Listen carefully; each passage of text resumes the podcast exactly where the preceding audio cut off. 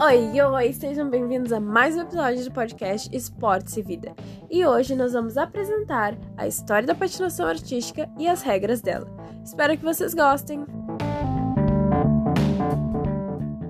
A origem da patinação artística vem da patinação do gelo, que começou na Noruega em 1000 a.C. Nessa época, os patins eram feitos de ossos ou pedras bem afiadas que pudessem deslizar no gelo e traçar figuras, que esse era o principal objetivo da patinação naquela época. Só em meados de 1970 que veio o patins como a gente conhece hoje, por James Leonard Plimpton, que criou um patins de quatro rodas com um tacão de borracha na parte da frente. E em 1976 foi a inauguração do primeiro centro de patinação e a criação de diversos rinques em Paris, e a patinação artística passou a se expandir por, to por toda a Europa. A época de ouro da patinação foi durante a Belle Époque, um pouco antes da Primeira Guerra Mundial. Quando teve a guerra, as pessoas pararam por muito tempo de fazer patinação e só depois que as elites começaram a perceber que tipo a juventude precisava de alguma coisa para se distrair e fazer e começou a voltar mais a patinação.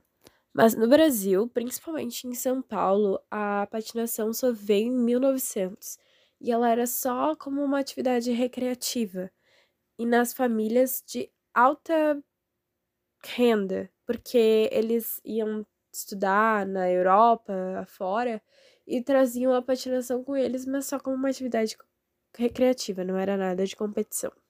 A patinação artística começou a tomar uma forma mais competitiva em meados de 1916, que eles começaram a criar os rinques e ganhava quem as pessoas mais gostavam, tipo, era um voto democrático e popular. E quem se consagrou nesses rings foi José Erotides Marcondes Machado, mais conhecido como Tidoca. Ele foi o primeiro brasileiro a participar de um concurso de patinação artística no exterior.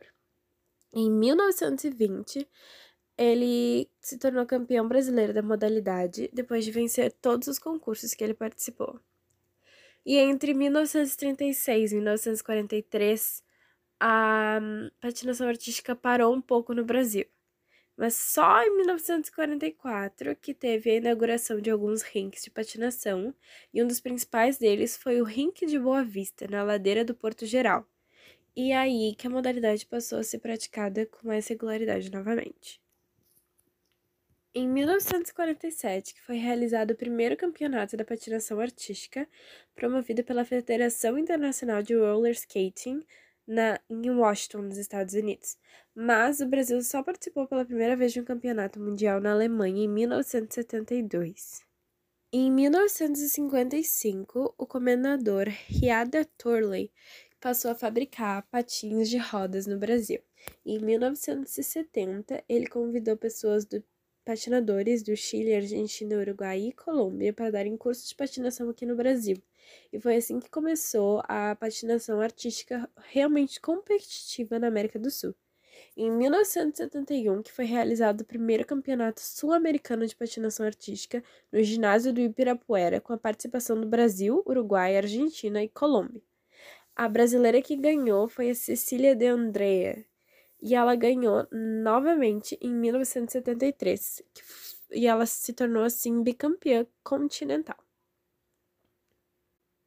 Nos dias 8 e 7 de maio de 1975, que foi realizado o primeiro Campeonato Brasileiro de Patinação Artística no Clube Militar do Rio de Janeiro. E desde então, a Confederação Brasileira de Hóquei e Patinação, a CBHP, tem realizado regularmente campeonatos brasileiros e participado de todos os campeonatos sul-americanos, pan-americanos e mundiais. Oi, gente, tudo bem? Hoje eu vou falar um pouco sobre as regras e as características da patinação artística no gelo, que foi uma modalidade das Olimpíadas de Pequim 2022.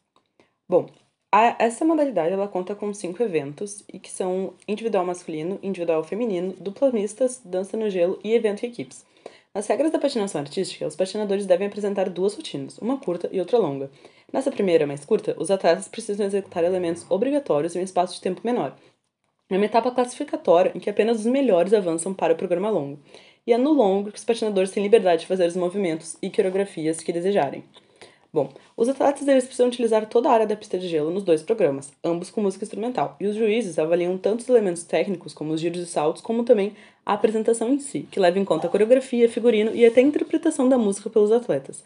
O vencedor da patinação artística é o competidor com maior pontuação combinada dos programas curtos e livre. Bom, dentro da patinação artística existem os saltos, que são os elementos obrigatórios das apresentações, que são seis tipos diferentes divididos em duas categorias. Nos saltos toe, são executados com a parte da frente da lâmina dos patins. São pequenos dentes de metal que favorecem os saltos e giros. São eles o flip, lutz, toe loop e é esses. e os saltos edge, que são executados com a borda da lâmina, que é o loop, o salcho e o axel, que são esses que é mais com a porta, com a parte de trás da lâmina. É basicamente isso, gente. Espero que vocês tenham gostado.